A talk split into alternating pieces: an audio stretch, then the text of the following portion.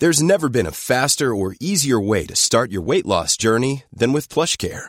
PlushCare accepts most insurance plans and gives you online access to board-certified physicians who can prescribe FDA-approved weight loss medications like Wigovi and Zepbound for those who qualify. Take charge of your health and speak with a board-certified physician about a weight loss plan that's right for you. Get started today at plushcare.com slash weight loss. That's plushcare.com slash weight loss. plushcare.com slash weight loss.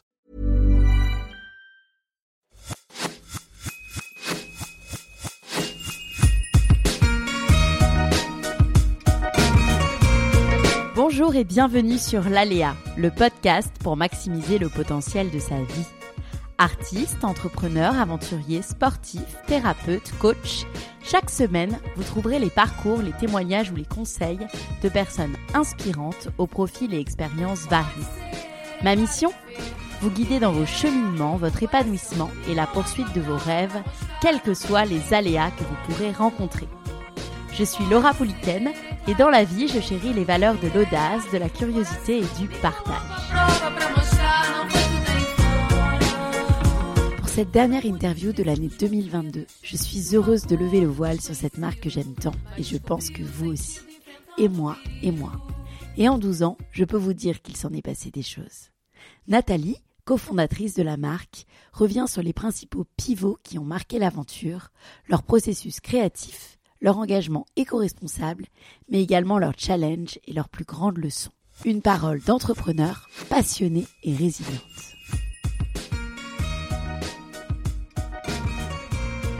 Bonjour Nathalie. Bonjour Laura. Enchantée d'être avec toi aujourd'hui. Euh, j'ai plus de voix pour cette interview. Je vais essayer de faire mon max. Mais bon, peut-être la fin de l'année, euh, voilà, coïncide avec la fatigue de et donc plus de voix. Euh, je suis ravie d'être avec toi aujourd'hui pour discuter de toi, de ton parcours et de ta marque que j'adore, que je connais personnellement depuis de nombreuses années. Est-ce que tu peux commencer par te présenter de la façon dont tu le souhaites, s'il te plaît? Euh, oui, euh, donc moi je suis euh, Nathalie, j'ai Nathalie Farjon, j'ai 37 ans, j'ai deux enfants, Joseph qui a 8 ans et Paulin qui a 2 ans, et je suis la cofondatrice de la marque Et moi et moi, et j'ai toujours fait ça au niveau professionnel puisque j'ai lancé Et moi et moi à 24 ans en m'associant avec Adèle Bounine en sortant de, nos études. En fait, c'était notre projet de fin d'études en école de commerce et c'était tellement chouette qu'on s'est dit en sortant, voilà, je cherchais un job en parallèle et on s'est dit, euh, bah, en fait, finalement, euh, c'est euh, le job de nos rêves. Et donc, on a décidé d'essayer de se lancer. Euh, et, et, ça a toujours continué, puisque ça fait 12 ans aujourd'hui qu'on est associés et qu'on vend des vêtements sur Internet. Waouh, trop belle aventure. Vous étiez des bébés entrepreneurs, on va dire ça comme ça. Ah oui, complètement. C'est exactement ça. ça a dû être une immense source d'apprentissage, mais de toute façon, on va en parler tout au long de cette interview. Est-ce que c'était un rêve pour toi, l'entrepreneuriat? Non, pas vraiment. En fait, je pense que j'avais pas trop de modèles d'entrepreneurs autour de moi. Euh, voilà, ma, maman, elle, est, euh, elle était en profession libérale et mon père était dans une grosse entreprise. Donc, ils étaient euh, voilà, dans le même type euh, d'études et de métiers, un peu, on va dire, commerciaux, entreprises que, moi, mais, enfin, que ce que j'ai choisi comme voie. Mais je ne connaissais pas de personnes qui avaient créé leur entreprise. Donc, disons que j'étais plutôt, je pense, dans le, cette espèce de peut-être complexe des bons élèves euh, de euh, qu'est-ce que je vais faire en fait je ne sais pas trop. Euh, et moi j'étais plutôt attirée enfin moi mon rêve de petite fille c'était de devenir styliste. J'étais plutôt attirée par les professions artistiques et, et, vraiment par le produit. Par contre ça fait très longtemps que je savais que enfin ça faisait très longtemps que j'avais envie de travailler dans le vêtement et dans des produits que j'aime ou, ou, bien dans un domaine voilà enfin lié à la création.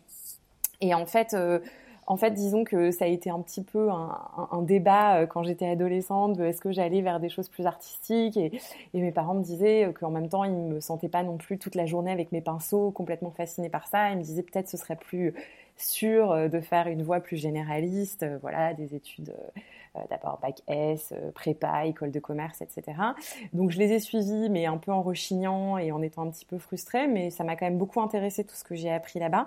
Ça m'a beaucoup ouverte à plein de choses, le fait d'avoir la chance de faire une, grande école de commerce, j'ai fait HEC. Et, là, j'ai découvert plus le monde associatif, la gestion de projet, voilà, des choses moins intellectuelles et plus pratiques. Et en fait, quand il a fallu choisir une spécialisation en dernière année, un master, à ce moment-là, j'étais très perdue parce que pour le coup, les disciplines enseignées en école de commerce, type marketing, finance, compta, etc., euh, il n'y en avait aucune qui me passionnait et j'avais absolument pas envie de faire euh, qu'une seule, euh, qu'un seul type de matière pendant toute une année. Donc j'étais voilà un petit peu perturbée et en fait à ce moment-là j'avais plusieurs amis un peu plus âgés qui avaient fait les années précédentes la majeure entrepreneuriat et, et c'est là que en fait je me suis dit Oh, ça, a l'air super, on fait plein de projets, c'est hyper euh, pratique, enfin, c'est vraiment euh, orienté vers euh, la, création et la création d'entreprise du coup. Et, je me suis dit, bah, pourquoi, pas, pourquoi pas tenter ça? Et donc j'ai postulé à cette majeure et j'ai été prise. Et là, c'est vraiment un monde qui s'est ouvert à moi pour répondre à ta question de est-ce que, voilà, pour, comment j'ai été attirée par la création d'entreprise. parce que pendant cette année-là, en fait, on avait plein d'entrepreneurs qui venaient témoigner et qui racontaient leurs créations, qui racontaient leurs aventures. Et c'est voilà les montagnes russes, le parcours du combattant euh, de, l'entrepreneuriat. Et là, euh, ça m'a vraiment fascinée. Et je me suis dit, en fait, euh, je crois que je me plairais pas du tout à rejoindre le service marketing ou achat ou finance d'une grosse boîte quand bien même ce serait dans mon domaine de prédilection, à savoir les vêtements. J'avais fait des stages chez Jules, à la Redoute, des trucs comme ça. Et je m'étais dit, bah, en fait, ce qui me plairait, c'est de créer quelque chose parce que du coup, chaque journée est différente, voire même chaque heure est différente parce qu'on doit tout faire et toucher à tout. Et, je pense que c'est ça qui me, qui, me, qui me, plairait. Et, et voilà, et c'est aussi du coup à ce moment-là, parce que du coup pendant la dernière période de l'année, on avait la possibilité de proposer notre propre projet toute l'année, on travaillait en fait sur des projets qui, voilà, on était tiré au sort, on choisissait pas. Donc j'ai, pu travailler sur euh, plein de choses différentes, euh, le redressement euh, d'une usine de produits vaisselle en Bourgogne, enfin voilà, des choses vraiment qui, qui n'avaient rien à voir avec enfin, avec euh, mes domaines de prédilection. Et en fait, euh, et en, fait en, fin d'année, Adèle est venue me voir. On, se connaissait, mais on n'était pas particulièrement amis. Et euh, elle m'a dit Ah, toi, tu es assez intéressée par le e-commerce et la mode, tu as fait plusieurs stages là-dedans. moi, j'ai une idée, j'ai envie de créer une marque de vêtements pour les femmes enceintes et j'aimerais vendre ça sur Internet. Est-ce que tu veux travailler avec moi sur le business plan? Et euh, je lui ai dit, ok, on y va. Et, euh, et à la base, c'était vraiment un projet scolaire. Et en fait, euh, c'était vraiment passionnant et surtout, c'était vraiment une très belle rencontre parce qu'on a adoré travailler toutes les deux. on, voilà, on, travaillait jour et nuit pour faire notre projet. On le faisait vraiment en mode pratique parce que c'est ce qu'on nous apprend dans, dans, ce, master. C'est qu'on le, le, slogan, c'est jetez-les à l'eau, ils apprendront à nager. Donc en fait, on ne s'est pas contenté juste de faire un une belle présentation et, un Excel avec des projections de chiffres, c'est qu'en fait, on est allé sur les salons, on est allé rencontrer des marques, des fabricants, des agences web pour savoir comment on faisait un site web. Vraiment, on est vraiment euh, sorti euh, de, de, la bibliothèque d'HEC pour euh, vraiment aller sur le terrain. on a interrogé 100 femmes enceintes en deux mois. on y allait dans la rue, etc. et tout pour poser des questions, pour savoir est-ce qu'il y avait un besoin sur ce marché, sachant qu'on n'avait pas eu d'enfants évidemment, toutes les deux. On avait 23 ans à ce moment-là. et et en fait, vraiment, c'était euh, c'était vraiment une super expérience et, et, surtout une super rencontre avec Adèle. On adorait bosser ensemble. Et du coup, en juillet, quand on a eu notre diplôme, en fait, on s'est dit c'est un petit peu bête de s'arrêter là. On a rencontré plein de gens, on a rencontré des marques canons, voilà, on a l'impression qu'il y a un vrai besoin sur ce marché-là. Et si on le lançait, on, se donne deux ans. Ce sera un peu comme faire deux ans d'études en plus. Euh, on reste chez nos parents, euh, voilà, on n'aura pas de salaire au début. Et puis euh, après, on verra quoi. Soit dans deux ans, on arrive à se générer un salaire, soit on passe à autre chose et ce sera comme si on avait fait une deuxième formation. Et voilà, du coup, euh, pardon, réponse très longue, mais euh, pourquoi non, non, comment j'ai été attirée par euh, l'entrepreneuriat Non, non, hyper intéressant. Et du coup, pour bien comprendre, c'est pas resté du coup à l'état de side project quand vous êtes sorti de l'école. Ça a été tout de suite votre votre projet. Vous n'êtes pas lancé dans, dans une recherche d'autres emplois. Non, non, pas du tout. C'était vraiment, euh, enfin, c'était même plus que notre projet principal. C'est-à-dire que ça, c'est un peu, je pense, peut-être l'avantage et l'inconvénient de se lancer aussi jeune c'est qu'on a tout son temps, toute son énergie et pas beaucoup d'expérience. Et donc, on travaillait, je sais pas moi, 50 ou 60 heures par semaine, enfin, je sais même plus, mais c'était vraiment, on faisait des journées hyper, hyper longues, on n'arrêtait pas. On, était vraiment dans un truc où euh, c'était euh, c'était toute notre vie, quoi. Parce qu'il y avait aussi un petit peu quand même cette course contre la montre de, de faire nos preuves et de pouvoir gagner quelque chose. Parce que pour le coup, le, le, le pari, c'est qu'on avait vraiment du coup pas de salaire. En fait, pendant le dernier mois où on était euh, en école de commerce, on avait fait des emprunts parce qu'on a le droit. Moi, j'avais pas fait d'emprunt, c'est mes parents qui avaient payé mes études. Adèle en avait fait un, mais partiel. Elle n'avait pas emprunté la totalité de ce qu'on peut emprunter. Et du coup, en fait, on a fait le pari de faire des emprunts encore étudiantes des emprunts en fait de financement d'études euh, en notre nom propre et pas au nom de l'entreprise parce qu'en fait on a des bons taux d'intérêt et on nous accorde des emprunts pour financer les études ce qu'on n'accorde pas forcément sur un projet de création d'entreprise à deux femmes de 24 ans. Et, euh, et, du coup en fait on a toutes les deux emprunté euh, euh, à peu près 25 000 euros pour mettre dans l'entreprise. Et en fait, on savait que euh, bah, il fallait absolument qu'on crée notre boîte le plus vite possible et qu'on soit en mesure de se générer un salaire le plus vite possible. Donc, c'était pas du tout un side project. On avait mis euh, tous nos œufs dans le même panier et ça nous prenait vraiment jour et nuit, quoi. On s'était dit voilà, il faut que, faut que ça marche, voilà. Ouais, il n'y avait pas le choix. Comme tu l'as dit, euh, et moi, a 12 ans aujourd'hui. Donc, euh, j'imagine qu'il s'est passé énormément de choses depuis euh, ce lancement de, de, de, concept pour les femmes enceintes. Est-ce que tu peux revenir avec nous sur les principaux pivots qui ont marqué l'aventure et moi et moi oui, euh, donc effectivement, aujourd'hui, et moi et moi n'a plus rien à voir avec euh, ce que c'était en 2010. Euh, je pense qu'en fait, on a eu trois vies, enfin, et moi et moi a eu trois vies, trois grands chapitres. Donc le premier chapitre, c'était le concept store des futures mamans, avec une sélection qui est montée jusqu'à 50 créateurs français et européens de vêtements pour les futures mamans. Et en e-commerce hein, uniquement, donc on a toujours été euh, uniquement sur, Internet. C'était déjà sous la marque et moi et moi. Euh, donc sous la marque et moi et moi, je veux dire, le nom du site était moi et moi, mais on ne faisait pas nos propres vêtements.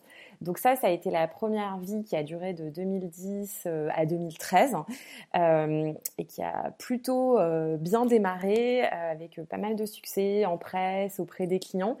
Enfin, bien démarré. J'ai envie de dire, c'était euh, en fait, c'était entre les deux. Je me souviens d'un conseil que mon père euh, m'avait dit au début, parce que avec Adèle, on, avait bien retenu euh, nos leçons d'entrepreneuriat et on s'était dit, voilà, souvent les projets se passent pas bien du tout. donc en fait, quand on faisait nos simulations financières du début, on avait des prévisions de chiffre d'affaires et on disait, si jamais on fait zéro jusqu'à la fin de l'année, combien de temps on tient et à quel moment il faut qu'on se dise qu'on arrête. Et donc on avait fait ça. Mmh. Et puis on s'était dit, bon bah voilà, on a besoin de tant d'argent, etc. Et en fait, euh, en en parlant à mon père, il m'avait dit, mais tu sais, je pense que le plus dur, ce sera pas de faire zéro, parce que là, ce sera clair, t'arrêteras, tu, tu, tu chercheras un job et tu passeras à autre chose. Mais c'est si tu fais entre les deux, c'est-à-dire si c'est pas un succès euh, étincelant, mais euh, si c'est pas non plus, voilà, un, un franc échec. Et effectivement, c'est ce qui s'est passé pendant 2-3 ans. On a eu plein de succès, on a appris plein de choses, mais par rapport à nos ambitions qu'on avait toutes les deux, à l'énergie qu'on avait mis dans, l'entreprise et aussi tout simplement à nos besoins financiers, parce que bah, on avait cet emprunt qu'il fallait rembourser, on avait quand même envie euh, de euh, s'installer avec nos amoureux à Paris euh, et pas de rester chez papa et maman éternellement ou dans une chambre de bonne.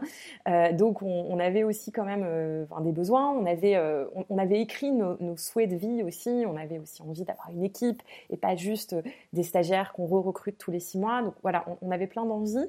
Et en fait, c'était quand même difficile, quoi. C'est-à-dire que l'entreprise, faisait du chiffre d'affaires, mais euh, pas mal de chiffre d'affaires. Hein. Sur les trois premières années, on est monté euh, un peu au-dessus de 1 million d'euros. Mais euh, de là à nous payer nos deux salaires, à recruter l'équipe dont on rêvait, et surtout à être rentable, c'est-à-dire à pouvoir payer toutes les charges qu'on engageait et à pas être dans une course à la levée de fonds, bah, c'était beaucoup plus compliqué. Et donc, en fait, à ce moment-là, on s'est dit, bon, il faut qu'on change quelque chose. Et de toute façon, depuis le début, on avait en projet le fait de lancer notre propre marque. Parce qu'on s'était dit, voilà, on va déjà apprendre le métier, savoir ce qui plaît, connaître nos clientes, mais il faudra qu'à un moment ou à un autre, on lance nos propres produits. Et en fait, au bout de, de 3-4 ans, on s'est dit, finalement, le marché de la femme enceinte et des vêtements de grossesse, il est assez compliqué parce que c'est assez compliqué d'en parler, même en, presse, en communication, parce que bah, quand on n'est pas enceinte, ça nous intéresse pas, donc c'est assez niche. Euh, c'est aussi euh, assez compliqué parce qu'il y a un vrai frein à la dépense, parce qu'on est en train de se dire que on a d'autres dépenses à faire pour son bébé, pour son aménagement de son intérieur, etc. Et euh, voilà, donc il y avait pas mal de choses qui faisaient que ce métier-là était compliqué, et surtout le métier de la distribution multimarque, où il y a en fait plusieurs intermédiaires, puisque du coup il y a le coût de fabrication euh, matière première, usine, euh, le coût du créateur et donc de la marque, et ensuite euh, nos propres coûts à nous de structure, et puis les coûts logistiques et de communication. Et donc tout ça faisait que finalement on avait un rapport qualité-prix qui ne nous satisfaisait pas sur le site. Et dernier point, on avait aussi, on commençait à avoir des préoccupations éthiques sur la manière dont étaient produits les vêtements qui venait tout simplement au début de nos clientes. Parce que finalement, quand on est enceinte, on se demande un petit peu ce qu'on se met euh, sur soi. C'est souvent un révélateur à ce moment-là des modes de consommation. Et donc, il y avait des questions sur les matières, sur le made in, où étaient produits les vêtements, etc. Et même si on, travaillait avec des créateurs qui étaient absolument canons et qui faisaient vraiment attention à comment ils produisaient, c'était difficile pour nous d'avoir les réponses parce qu'on avait 50 créateurs différents. Euh, pas mal de créateurs étrangers qui eux-mêmes produisaient dans encore d'autres pays et donc euh, retracer tout ça sur tous les vêtements, c'était super compliqué et on avait du mal à avoir les réponses pour nos clients. Et donc on s'est dit voilà, il faut qu'on il faut qu'on y aille, il faut qu'on crée notre ligne de produits. Euh, et en même temps, on sentait que sur la, le segment de la femme enceinte, en fait, ce qu'on vendait, c'était déjà canon. Enfin, moi, les produits, je les ai tous essayés, je les ai portés euh, plus tard enceintes, mais aussi pas enceintes. Enfin, voilà, c'était vraiment des, des, marques absolument canon. Et on se disait, finalement, on va pas faire mieux qu'elles, et surtout, on n'a pas envie de concurrencer euh, ceux qui nous ont fait confiance depuis le début. Euh, voilà, on va pas lancer une énième petite robe noire pour femme enceinte ou jean ou soutien-gorge d'allaitement, alors que tout ce qu'on a sur notre concept store est déjà canon. En fait, on a un problème plus de communication et de modèle économique. Et donc à ce moment-là, on a décidé en fait de, lancer euh, nos premiers suites à messages en se disant en fait on, va lancer des suites qui s'adressent à l'identité des jeunes mamans et aussi des futures mamans parce que on connaissait par cœur tout ce qui se passait dans la tête des femmes enceintes pour euh, travailler dans ce milieu-là euh, depuis quelques années, on savait que c'était un bouleversement euh, incroyable d'identité et qu'en fait, à ce moment-là, on avait vraiment envie de le proclamer, de dire voilà, je deviens maman, je suis maman, en tout cas pendant les premiers mois et pendant les premières années avec son bébé. Et donc, on, voilà, on, se dit, allez, on va, voilà, on va créer nos premiers suites. Donc, au départ, on le fait, on, l'annonce à nos marques. Hein. c'est vraiment, la transparence fait vraiment partie des valeurs euh, des mois et mois. Donc on, en parle et en fait on, travaille avec une de nos marques euh, allemandes, une marque un label berlinois qui s'appelle Polagens pour faire au départ une collab en fait. Comme on savait pas produire, on lui dit voilà on voudrait faire un suite comme ça. Tu fais des vêtements absolument canons. Est-ce qu'on peut le faire dans tes usines et tout ça? Donc on fait les premiers suites et au départ c'était vraiment voilà un projet pour faire de la com et pour tester quelque chose qui aille au-delà euh, vraiment juste de, ces vêtements très techniques, femmes enceintes et, et allaitantes. Et, et donc, on, lance les premiers suites. Et là, c'est euh, vraiment un carton. C'est-à-dire que, en fait, nous, on, adore euh, les réseaux sociaux, on adore raconter des histoires. Notre métier, euh, notre métier vraiment chez moi et moi, c'est ça, en fait, c'est de saisir les émotions.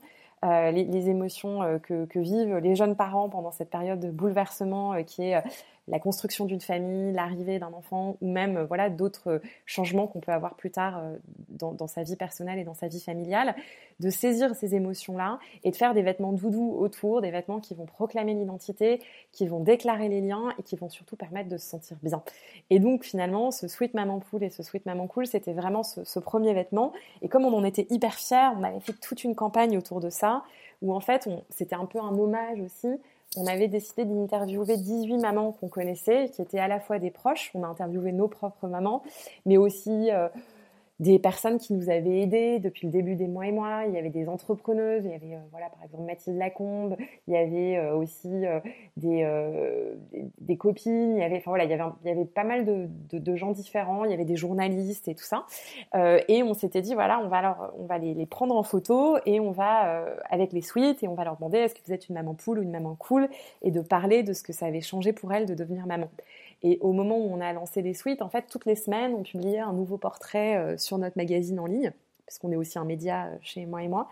Et ça, en fait, ça a eu vraiment un énorme écho parce que toutes ces personnes-là se sont hyper prêtées au jeu elles ont adoré les suites, elles ont adoré l'histoire, elles ont adoré les portraits. À l'époque, les portraits étaient beaucoup, beaucoup moins répandus. Hein. Je parle de ça, on est début 2014, donc euh, c'était il y a une éternité. Et et en fait, au moment où on a lancé les suites, on leur avait dit voilà, faut pas en parler avant parce qu'on veut faire un peu voilà un effet de teasing et puis après de lancement. Elles ont toutes la même semaine changé leur photo de profil pour mettre leurs photos euh, dont elles étaient hyper fières avec leur suite maman poule ou maman cool. Et en fait, du coup, ça a été vraiment un, un vrai carton. Je sais plus combien on en avait fait au début. Je crois qu'on en avait fait euh, une centaine de pièces sur la première production. Et en fait, tout, tout s'est vendu euh, en une heure, quoi. Et, on a eu tout, on a ouvert une liste d'attente et on a eu euh, plusieurs milliers de personnes qui se sont inscrites. Et c'était un vrai carton. Et donc ça, c'était vraiment le début euh, de l'aventure de la marque, de la, de l'aventure de création de l'aventure des messages, de l'aventure des coupes, de l'aventure de, de, vraiment de, des, de la marque est aujourd'hui, puisque euh, donc pour euh, re-synthétiser re-répondre à ta question qui était le nombre de vies euh, des mois et mois, premier chapitre du coup multimarque femme enceinte, deuxième chapitre création de nos propres produits dédiés à la famille avec donc des messages. donc on a commencé par les mamans, ensuite on a fait les papas, puis les mini, les enfants, ensuite on a fait les grands-parents. Et donc, de 2014 à 2019, en fait, on, est vraiment devenu euh, la marque euh, à message de la famille, avec euh, principalement mmh. des suites, des t-shirts, des marinières, mais aussi des mugs, enfin voilà, des produits aussi lifestyle, qui célébraient la vie de famille. sur donc la, deuxième partie de, la vie des mois et moi, notre slogan c'était la vie est belle en famille. On, célèbre les liens, on célèbre vraiment, voilà, après la future maman, on célèbre la, vie familiale. Donc ça, c'était jusqu'en 2019. En, fait, sur la deuxième partie de l'aventure, on avait gardé notre offre de vêtements pour femmes enceintes. Déjà parce que c'était vraiment quelque chose qui marchait, qui marchait bien et qui manquait sur le marché français parce qu'on avait des, des, produits absolument canons et qu'on n'avait pas envie d'arrêter, et parce que ça aussi, au niveau euh, entrepreneurial, économique, financier, ça a aussi permis de faire une transition en douceur. Parce que voilà, au début, on vend sans suite, mais c'est pas non plus. Enfin voilà, on avait quand même un chiffre d'affaires solide aussi sur la femme enceinte. Ça permettait d'y aller euh, en transition. Sauf qu'en fait, de plus en plus, c'était difficile pour nous d'avoir les deux parce qu'il y avait un manque de clarté, je pense, pour les clients qui découvraient. On avait des clientes hyper fidèles qui avaient été enceintes et qui avaient acheté les deux, qui étaient ensuite retombées enceintes, qui avaient les suites, les vêtements de grossesse et tout ça. Mais pour pas mal de gens qui découvraient la marque euh, plus tard, donc dans, cette période-là, entre 2014 et 2019, c'était pas très clair parce que du coup, il y avait des vêtements à message sous notre propre marque, puis du multimarque sur de la grossesse, donc les gens se demandaient est-ce que les suites maman poule, en fait, c'était suites pour femmes enceintes? Euh, ils se demandaient si les vêtements de grossesse c'était fabriqués par moi et moi. Et en fait, cette deuxième partie de l'aventure, ça a été au niveau humain aussi la construction d'une équipe. Ça a été la construction d'une équipe sur des compétences que nous, on n'avait pas. Une équipe de style, une équipe de design textile, une équipe de production. Euh, pour en fait apprendre à sourcer les produits. Euh, on a euh, construit vraiment notre réseau de production au Portugal pour la mode, en France pour les bijoux. Enfin voilà. Et donc à ce moment-là, on a vraiment construit notre savoir-faire de marque et de créateur. Et en fait, c'était de plus en plus difficile pour nous de voir que on avait qu'on faisait uniquement de la sélection sur la femme enceinte. Et encore une fois, je mmh. reviens sur le sujet de l'éthique que j'ai évoqué tout à l'heure qu'on n'avait pas de maîtrise euh, sur euh, la manière dont étaient produits les, vêtements, qu'on ne pouvait pas en fait proclamer ce qu'on vendait sur le site en disant voilà nous on est sur euh, des matières naturelles, de la production européenne, parce qu'en fait c'était pas le cas de tous les vêtements sur la, partie grossesse. Et donc, à ce moment-là, on s'est dit, bon, il y a un moment où il faudra tourner la page, donc il faut qu'on le fasse quand on sera prête au niveau économique, quand ça ne va pas faire trop, trop baisser le chiffre d'affaires. Donc, on a accompagné progressivement la baisse. Malheureusement, comme aussi, euh, c'était difficile pour les marques. En fait, il y en avait aussi plein qui se sont arrêtés. À la fin, euh, au plus fort de l'activité grossesse, on avait 50 créateurs. À la fin, on n'en avait plus que 20. Donc voilà, aussi, ça s'est fait un petit peu naturellement. Et, donc, ça nous a aussi permis de les accompagner euh, là-dedans. Et, et, puis voilà, et en 2019, on s'est senti prête pour faire le grand saut et se dire, voilà, maintenant, on va être plus que et moi et moi, plus qu'une marque digitale. Tous les vêtements qu'on va vendre sur et moi et moi, ce sera des vêtements et moi et moi avec notre patte créative et avec euh, notre éthique de production. Et donc ça, c'était le, début euh, du, troisième chapitre, euh, qui a aussi été en même temps qu'une énorme crise économique pour Emma et moi. parce que en fait à ce moment-là on avait vraiment envie de remettre des moyens, on avait pas mal d'embauches, on avait plein d'ambitions pour la marque, on s'est dit voilà maintenant que le modèle est clair ça va être beaucoup plus facile.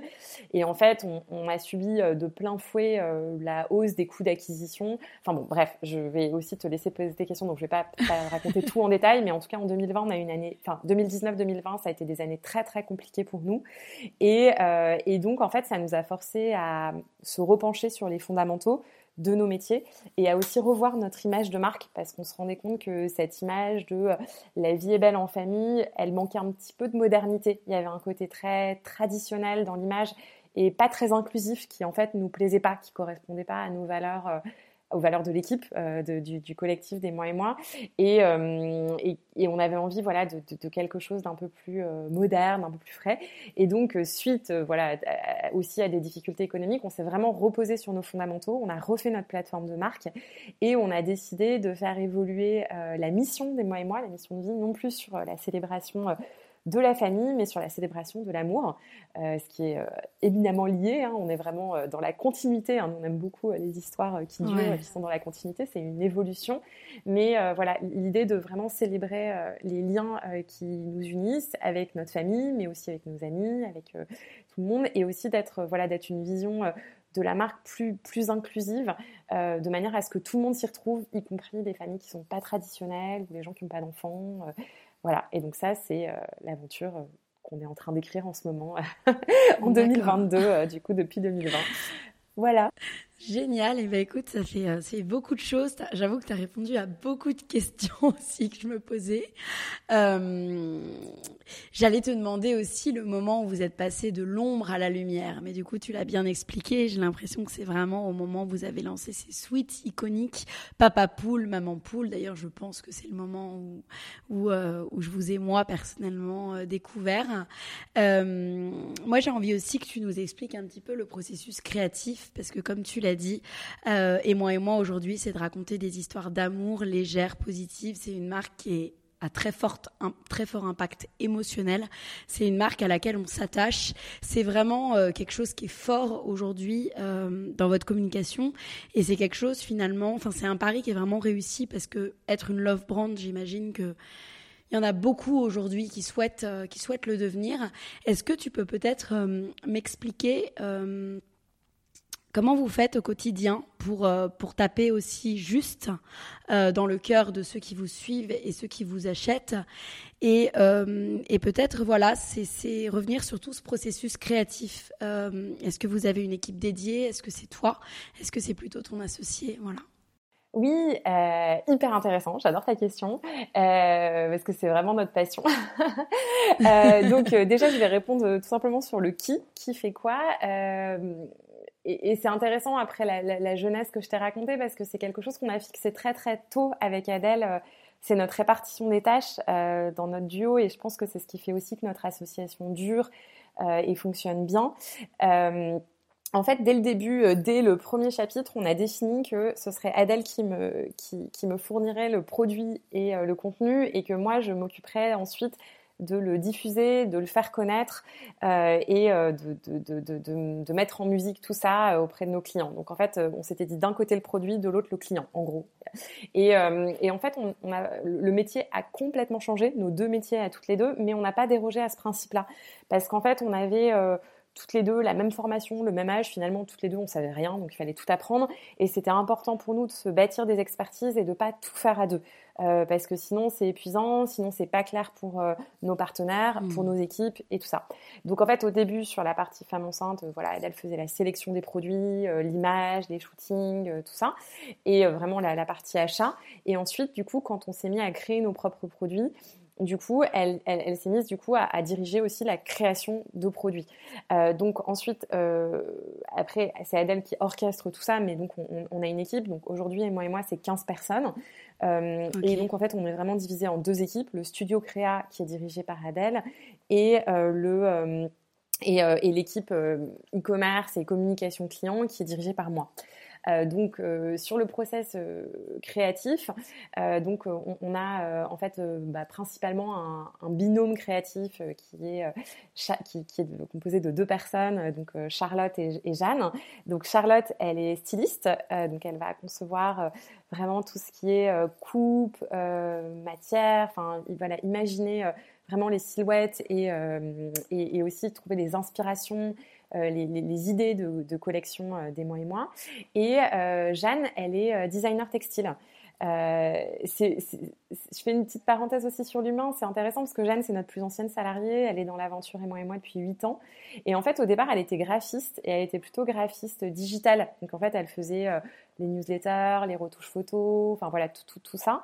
Euh, plutôt la communication sur le site. Et en fait, elle, elle, a évolué parce que c'était quelque chose qui l'intéressait, parce que avec la constitution de l'équipe, on s'est rendu compte très vite que ça allait être trop pour Charlotte et que en fait, on avait aussi besoin vraiment de, aussi de, donner de la densité à la marque. Et donc, en fait, au-delà des coupes, il y a vraiment cette notion chez nous de design textile qui est très important avec les matières, avec les imprimés et les messages et les typographies. Et donc, euh, au, début, elle faisait les deux en parallèle, Jeanne. Donc, elle faisait voilà, le graphisme digital et aussi, euh, elle allait euh, imaginer les logos qui allaient être sur nos suites. Et en fait, Jeanne, c'est quelqu'un de très créatif. Elle fait de l'aquarelle, elle fait aussi de la céramique maintenant. Enfin voilà, elle, est très manuelle et en fait, elle, nous a aussi proposé du coup des, aquarelles avec notamment euh, voilà des, motifs euh, floraux qui font maintenant qui sont qui font partie des iconiques des mois et mois comme les anémones, les tulipes, ce genre de choses. Et en fait, vraiment, elle travaille en binôme. C'est vraiment euh, c'est vraiment Charlotte qui va inspirer voilà l'ambiance de la collection et ensuite et ensuite Jeanne va venir y apporter sa patte en proposant les, dessins. Donc ça c'est un, un binôme qui fonctionne bien. Après sur euh, la partie plus émotionnelle parce que là on est vraiment dans la partie conception euh, textile, euh, c'est vraiment un travail d'équipe et là je vais aller aussi du côté du contenu et des idées et de notre communauté. En fait et moi et moi c'est aussi un média, c'est aussi un média et surtout une communauté. On a plus de 200 000 fans sur Instagram. On est vraiment très euh, très. Euh, et, et, ça a toujours, euh, même sur tous nos chapitres, ça a toujours été un blog, un magazine en ligne, où en fait on racontait à la fois les coulisses de la marque, mais aussi on allait interviewer nos clientes. Et je pense que ça vient aussi du fait que Adèle et moi, comme on n'était pas maman, on avait besoin de se rapprocher de nos clientes et donc on avait besoin aussi d'aller rencontrer des futures mamans, de comprendre ce qui se passait, etc. sur la première histoire des mois et moi. Et on a toujours continué à faire ça, à faire des portraits, à raconter ce qui se passait, à parler des sujets de société, de l'évolution de la parentalité. C'est des sujets qui nous passionnent et qui sont devenus encore plus importants pour nous puisque, euh, en fait, euh, nos, histoires familiales ont suivi les histoires de notre entreprise puisqu'en 2014, quand on a lancé les premiers Sweet Maman Pool, c'était euh, le moment où moi je suis tombée enceinte et où j'ai eu mon premier fils. J'étais la première maman de l'entreprise. Et donc, en fait, on, se rendait compte de plein de choses. Et donc, nous, on est assez pudique, on n'avait pas forcément envie de se mettre en scène en notre nom propre ou de montrer nos enfants. En revanche, euh, ça n'empêchait pas que ça moulinait bien dans nos têtes et qu'il y avait plein de choses qu'on avait envie de raconter sur ce qu'on voyait, sur ce qu'on vivait, sur ce qu'on, enfin, sur ce qu'on constatait de la société aussi. Hein. On est devenu féministe en devenant maman. Enfin, il y a plein de choses qui se sont passées. Mmh. On a compris plein de choses sur la manière dont on produisait la mode, sur euh, l'environnement. Enfin, il y, a tellement de choses qui se sont passées dans la société et, pour nous à ce moment-là qu'on a, on a envie de les partager euh, et, de partager ces réflexions-là avec la communauté et surtout de, mettre en avant euh, la communauté euh, dans ces interviews. Et donc, on, a toujours eu en fait à nos côtés une journaliste. On voulait vraiment que donc, on écrit aussi un petit peu pour le magazine parce que on adore les mots, on adore écrire, mais on n'a pas beaucoup de temps. Donc, je sais pas, je dois écrire un article par, par, trimestre ou quelque chose comme ça. mais on, a toujours eu depuis le début des journalistes, donc c'était le métier qui écrivait pour moi et moi. Donc voilà, on en a eu trois dans, dans l'histoire des mois et. Euh, et euh, aujourd'hui, c'est Amandine. Amandine Grosse, qui est aussi euh, journaliste pour le Milk et qui a, toujours été journaliste et passionné par les sujets de société et de parentalité, qui va en fait vraiment être la plume des mois et moi et rédiger tous les mots que tu peux lire euh, sur et moi et moi, euh, donc qui sont à la fois euh, sur les réseaux sociaux, sur notre magazine en ligne, elle est rédactrice en chef évidemment du magazine, mais aussi les fiches produits, les newsletters, etc. Et donc ça, ça garantit vraiment la cohérence de ton des mois et moi et, et, et, nos valeurs. Et en fait, le, le magazine, c'est un laboratoire génial et les réseaux sociaux aussi pour voir ce qui fait écho euh, auprès de notre communauté. En fait, si je dois t'expliquer un petit peu le processus créatif et après on reviendra au produit, en fait, il y a des sujets qui, nous intéressent, dont on va parler le midi, dont on va parler avec l'équipe. Euh, on va faire des, on fait des brainstorms infinis sur le magazine de ce qu'on a envie d'aborder.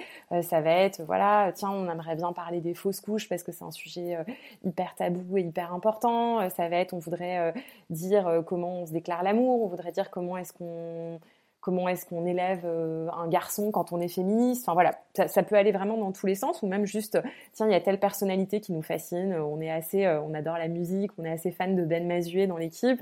Du coup, euh, il y a quelques années, on avait interviewé Ben Mazué qui était papa, qui parle beaucoup de la vie de famille et beaucoup d'amour dans ses chansons. Donc voilà, ça, ça va vraiment dans tous les sens et souvent, ça peut être des discussions dans l'équipe qui vont nous donner envie de faire un post, un carton sur les réseaux sociaux ou un article. Et en fait, ce processus créatif de contenu qui va nous permettre de, tenir le lien avec notre communauté, il va ensuite se retrouver en produit. Parce qu'en fait, on, était aussi persuadé que, que en fait, euh, là, je vais revenir des choses plus entrepreneuriales et plus économiques, c'est que c'est très compliqué en fait quand tu es sur Internet de te faire connaître sans avoir des budgets colossaux. Euh, et en fait, la publicité en ligne, on en fait, on en fait beaucoup, mais ça coûte très très cher et surtout ça coûte de plus en plus cher chaque année. Et on, on le savait en ayant bien appris notre métier de e-commerce depuis 12 ans. En fait, euh, si on vit uniquement sur la publicité en ligne de Facebook et de Google, on est morte en fait, parce que vraiment, c'est enfin, pas rentable, ça fonctionne pas et, c'est beaucoup trop cher. Ou alors pas si tu veux produire de manière éthique en fait. Si tu produis en, grand export, c'est un peu différent, mais en tout cas, nous, dans notre modèle, c'est pas possible. Et euh, du coup, on a. Euh, on a décidé, euh, enfin, on, s'est dit en fait qu'il fallait qu'on fasse le lien avec notre communauté, qu'il fallait qu'on se fasse connaître. Et pour ça, nous, on a la sensation que si on fait que de montrer nos produits, bah en fait, c'est quand même pas, ça suffit pas en fait. Enfin, c'est chouette, hein. les gens aiment suivre notre création de produits, mais en fait, il faut qu'on leur parle de, de, ce qu'ils sont, de ce qu'ils vivent et de ce que nous on vit aussi. Et donc, euh, et, donc pour ça, les réseaux sociaux et le magazine sont vraiment un grand laboratoire. Et, euh, et en fait, c'est chouette parce que du coup, euh, on a des articles qui vont être vus énormément de manière organique sur les réseaux sociaux et qui vont nous donner des idées de produits. Donc, je vais te donner un exemple très simple. En, je sais plus trop en quelle année. Ah bah si, c'était l'année de la naissance de mon fils, donc ça remonte parce que c'était un des premiers articles. En 2014, euh, notre euh, journaliste a eu l'idée de faire euh, un, une rubrique qui était les prénoms de la semaine, où chaque semaine on publierait. donc c'était, ça correspondait très bien à notre image à ce moment-là, puisqu'on était encore beaucoup sur la femme enceinte et sur l'attente d'un enfant. Et donc chaque semaine, on publiait 10 euh, idées de prénoms, euh, voilà, sur le magazine. Et, ce, et, et cet article-là, c'est un rendez-vous qu'on fait plus toutes les semaines, mais qu'on fait encore de temps en temps, mais qui a toujours été un carton. On avait euh, en moyenne 10 000 personnes qui, qui allaient lire l'article chaque semaine. Et ça, ça fonctionnait hyper bien sur les réseaux sociaux aussi. Et en fait, ça, c'était Je me souviens, moi, quand j'ai cherché les prénoms de mes enfants, et je me souviens être tombée sur euh, les articles et moi et moi, et d'avoir lu avec attention parce que c'est je me demande le nombre de recherches qu'il doit y avoir sur ces, euh, sur ces requêtes. C'est incroyable. En fait, et c'est pareil, en fait, c'est marrant si tu veux, on le faisait. Il y a plein de trucs qui existent sur Internet pour les prénoms. Hein, c'est pas ça qui manque. Hein, il y en a partout des mmh. prénoms. Mais c'est vrai qu'on le faisait avec beaucoup de cœur. Nous, on, on, aime les mots, on aime la culture, on aime l'histoire. Donc en fait, à chaque fois, en fait, dans les descriptifs, il y avait à la fois beaucoup de nous dans les prénoms, parce qu'en fait, on, on disait aussi des prénoms de gens autour de nous, de gens mmh. qu'on connaissait, euh, de voilà, on donnait nos propres inspirations prénoms, et aussi on donnait en fait des prénoms de, de gens qui nous inspiraient. Ça pouvait venir de la culture populaire, de chansons, de romans qu'on avait lus, etc. Et en fait, il y avait un petit descriptif, c'est-à-dire qu'on se contentait pas juste de donner une liste de prénoms, et on et on n'était pas non plus dans l'étymologie à dire euh, prénom latin du XIIe siècle ou je sais pas quoi. C'est qu'en fait, on expliquait pourquoi ça nous inspirait et en fait l'émotion que générait ce prénom-là. Typiquement, euh, j'en sais rien, on pouvait parler, tu vois, de, de, Solal et de dire que ça parlait de Belle du Seigneur d'Albert Cohen, qui est un roman que, que Adèle adore, ou, des choses comme ça. Et en fait, je pense que c'est ça qui plaisait à notre communauté, c'était la patte et le ton mmh. qu'on pouvait y mettre. Euh, et, et, et, tu vois, et ça, ça a été, euh, donc ça, euh, je me rappelle l'article numéro 2 ou numéro 1 des prénoms, il y avait Joseph dedans, qui était le nom de mon premier fils, donc c'était marrant, c'était vraiment en même temps. Et les filles l'avaient publié pendant que j'étais à la maternité, elles m'avaient fait une surprise, je savais pas qu'elles allaient mettre Joseph dedans, donc c'était hyper mignon.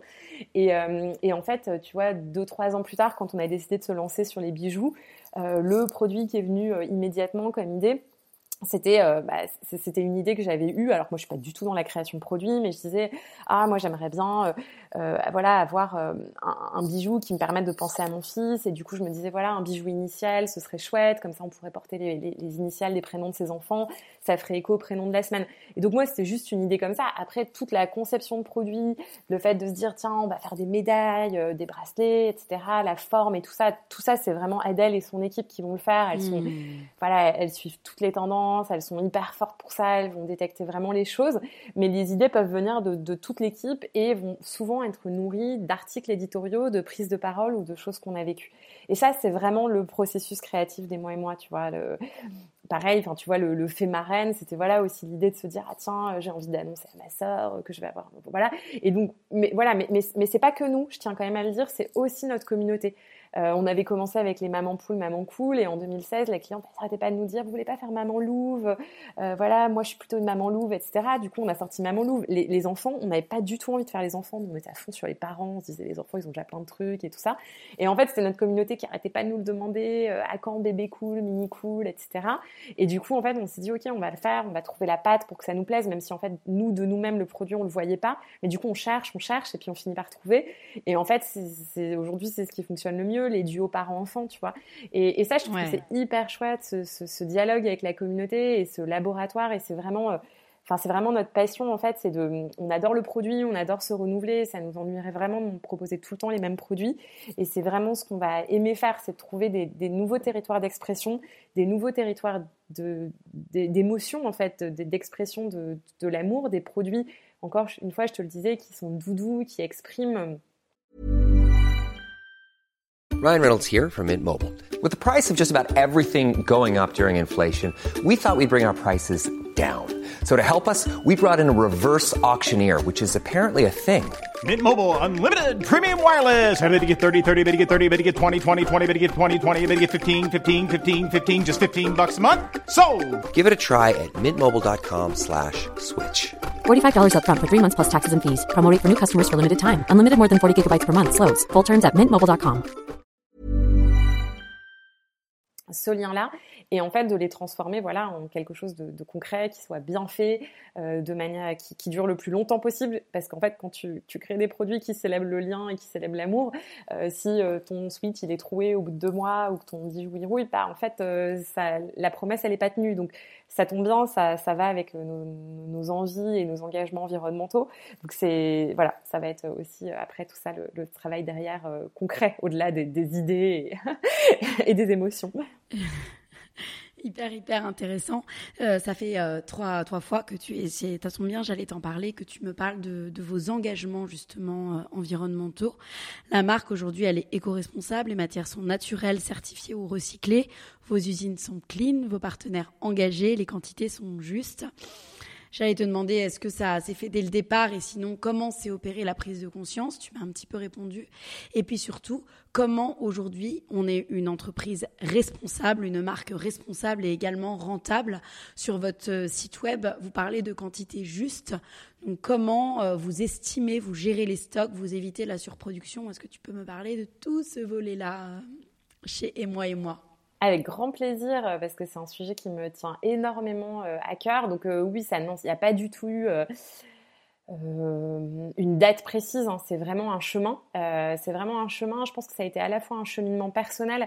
Moi, c'est un sujet qui me tient vraiment à cœur. Je suis voilà, je suis, très engagée sur la partie environnement et écologie dans ma vie personnelle. Mon mari fait une reconversion pour devenir agriculteur. J'ai déménagé en Bretagne.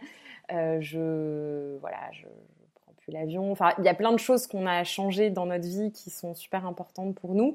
Et, euh, et en fait, c'est intéressant parce qu'il y a quelques années, c'était arrivé à un tel point que j'étais dans un vrai complexe parce que j'arrivais plus à voir le sens de ce que je faisais chez moi et moi en créant des vêtements neufs, alors que moi-même j'achetais des vêtements d'occasion pour moi ou pour les enfants. C'était presque devenu un, dilemme en fait.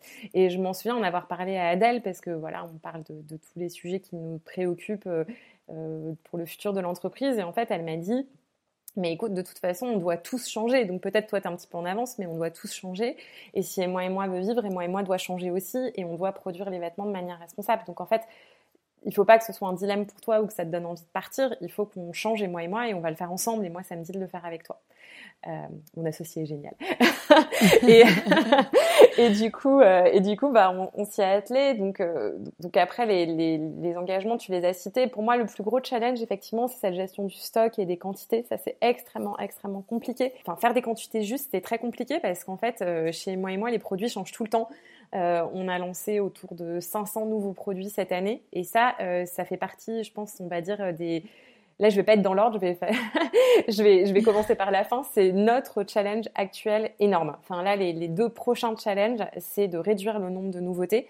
On veut réduire par deux le nombre de nouveautés l'année prochaine parce que la gestion des stocks, elle est compliquée quand tu lances des nouveautés parce que tu sais jamais ce qui va marcher. Euh, et euh, aussi de continuer, ça on le fait déjà, mais de continuer à améliorer la durabilité des produits parce que c'est quelque chose d'hyper important dans notre mission de marque euh, de déclarer l'amour et aussi dans, notre, dans nos engagements environnementaux qu'un produit dure longtemps, qu'il puisse avoir plusieurs vies que euh, les produits, les vêtements, par exemple, puissent être passés d'un enfant à un autre. Hein. Mon, deuxième fils euh, porte les sous de, mon premier. Et ça, c'est super important et on essaye vraiment de d'augmenter au maximum cette durabilité en faisant des choix sur les matières, euh, sur la, la, confection, les coutures par exemple, etc. pour que ça dure. Donc ça, c'est vraiment nos challenges actuels. Après, euh, le chemin passé, qu'est-ce qu'on a fait depuis cette fameuse discussion dont je te parlais? À l'époque, on faisait... Alors, on a toujours produit au Portugal, donc on n'a pas fait de, de changement de ce côté-là. Et je pense que c'est important de le rappeler, le Made in, c'est quand même très, très, très important parce qu'en fait, la plus grosse partie de l'impact environnemental d'un vêtement, c'est l'énergie euh, qui est consommée pour le produire, parce que pour produire un vêtement, il faut des très très grosses machines à toutes les étapes pour euh, filer les vêtements, pour, euh, pour filer le, le, fil, la matière, ensuite pour, euh, pour tisser, puis après pour teindre et ensuite pour coudre. c'est en fait c'est des, des processus qui prennent énormément d'énergie et en fait le, finalement le, le, le transport est important aussi, mais, mais, mais c'est une petite partie parce que les vêtements ça se transporte très très bien. les vêtements tu peux en mettre des milliers et des milliers et des milliers dans, dans, dans un container ou dans un Donc finalement le, le transport, bon, sauf si tu fais de l'avion qui est absolument catastrophique, euh, si par exemple le, lointain export, si tu produis en Chine, si tu fais venir par bateau, ça n'a pas un énorme impact euh, par rapport, vu le nombre de vêtements que tu peux mettre dans un bateau, par rapport au fait de faire venir du Portugal un camion. Non, la grosse différence, c'est euh, l'énergie qui est utilisée.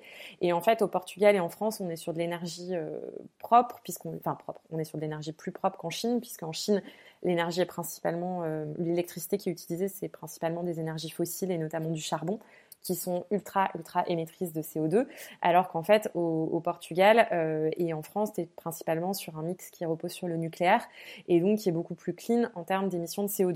Donc ça, c'est, voilà, pour faire un petit cours euh, sur la partie environnementale, c'est super important. Ensuite, tu as la matière, euh, parce que, parce que voilà, nous, on produit, on fait principalement du jersey de coton et on est passé, donc on était déjà sur du coton, mais en fait, le coton, ça utilise énormément d'eau et surtout énormément de pesticides qui polluent les sols et la santé des agriculteurs qui s'en occupent. Et donc euh, là, notre engagement, ça, a commencé en 2018. En fait, entre 2018 et 2020, on a passé la totalité de notre coton en coton biologique certifié euh, GOTS, GOTS, qui est euh, la plus haute certification. Et GOTS, ça va au-delà du bio c'est que c'est coton bio, mais ça, ça regarde aussi en fait les normes sociales donc qui sont utilisées, donc notamment les, la, rétribution des personnes qui vont cultiver ou qui vont fabriquer les produits. Euh, donc voilà, euh, donc ça pour moi c'est euh, la chose la plus importante, hein, les matières utilisées et le et le, made in. et après voilà, donc après le, sujet c'est les quantités et parce parce que voilà qu'il faut qu'on arrive à vendre tout ce qu'on produit et que ce soit vraiment utilisé par par les clients. Donc nous on essaye à tout prix d'éviter en fait les soldes et l'incitation à la surconsommation, le Black Friday etc. qui poussent en fait à acheter des choses dont on n'a pas vraiment besoin ou à pas se rendre compte de la valeur des choses. Parce qu'en fait, nous, on, est une entreprise qui est, euh, voilà, on n'est pas très très rentable, on est juste à l'équilibre. Euh, et en fait, nos prix, ils sont vraiment calculés pour tenir compte de tout ça, de notre production, euh, du budget qu'on doit dépenser pour la communication, pour la création et pour financer les salaires des 15 personnes qui travaillent chez moi et moi aussi pour la logistique, pour acheminer les produits. Et donc, euh, c'est très important en fait pour nous de trouver le juste prix parce qu'en fait, si on se trompe dans les quantités, qu'est-ce qui se passe? Et eh ben en fait, on est obligé de solder parce que les gens les achètent pas à plein, plein prix et du coup, c'est quelque chose qui, qui n'est pas cohérent en fait. Euh, et, si on se retrouve à, devoir solder tout le temps, bah, en fait, on déséquilibre notre modèle économique. Ça voudrait dire qu'il faudrait à ce moment-là faire euh, des prix plus importants à la base, donc en fait vendre nos produits plus chers à la base pour anticiper une démarque, ce qui est le système de la mode. Hein, pour que tu saches, enfin, je veux dire, la mode, presque 50% des. Alors, une statistique à vérifier. Quand on a commencé à travailler, c'était euh, dans la mode, il y a, il y a 12 ans, c'était 30% des produits qui étaient vendus en démarque. Et je sais que ce pourcentage, il augmente chaque année. Donc, je dirais qu'aujourd'hui, il est à 50%, mais à vérifier dans les statistiques de l'IFM. Mais en fait, les produits sont tout le temps vendus en promotion. Et du coup, en fait, le principe, c'est que le consommateur, il sait plus à combien il achète parce que, en fait, euh, les, les prix anticipent le fait qu'en fin de vie, on va devoir les solder. Donc, nous, on essaye vraiment de faire la juste quantité pour pouvoir vendre au juste prix. Et quand on n'y arrive pas, en fait, bah, on va quand même de temps en temps faire des braderies où on va faire euh, les produits à prix réduit pour pouvoir écouler nos stocks parce que c'est important que les produits soient avant tout utilisés. Il ne faut pas qu'ils dorment dans l'entrepôt. Et donc ça, on le fait, mais on essaye de le faire uniquement pour nos clients euh, avec euh, du coup des voilà des, opérations qui vont nous servir aussi à, récompenser nos clients pour leur fidélité. Et, et après, s'il nous reste un tout petit peu de stock, mais c'est vraiment marginal, ça va être 1 ou 2, 1 à 2% de la production, on donne à des associations. On est engagé avec plusieurs associations, un petit bagage d'amour le Secours populaire, euh, voilà, donc et on donne aussi au relais, euh, qui est l'association qui émane d'Emmaüs. Donc euh, voilà ce qu'on fait en gros avec les surstocks, ça fait aussi partie de nos engagements, évidemment de ne détruire aucun invendu, mais qu'ils aient tous une, vie la plus vertueuse possible. Ouais, c'est des, des, très belles valeurs. Est-ce que j'imagine qu'en 12 ans, il y a eu énormément de, de défis, des moments peut-être aussi où vous vous êtes demandé si vous alliez pas arrêter. Enfin, est-ce que ça, est-ce que peut-être ça a pu se passer? Est-ce que tu peux me parler peut-être d'un, défi qui t'a marqué et la façon dont vous l'avez euh, relevé? Donc oui, des défis, euh, il y en a eu plein et des moments de découragement, il y en a eu aussi euh, pas mal. moi, un des trucs que je trouve le plus difficile, je pense, c'est quand il y a des gens qui quittent l'équipe.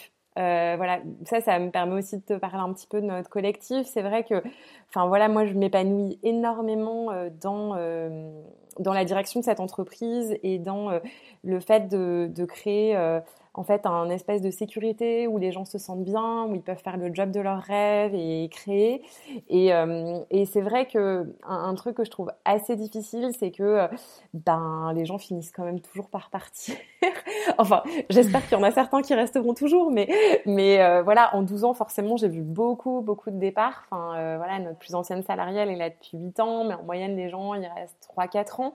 ce qui est déjà pas mal, hein. je veux dire, on est une entreprise de 15 personnes, c'est sûr que je comprends que tu aies besoin aussi parfois de voir autre chose et, de voler tes propres ailes. Euh, et euh, en plus, voilà, on reste en super bon contact avec les anciennes de l'équipe qui, font d'autres trucs très chouettes. Mais ça, je sais que c'est un truc qui souvent m'a m'a un petit peu euh, découragée, fatiguée, parce qu'en fait, à chaque fois, si tu veux, il faut réexpliquer, reformer.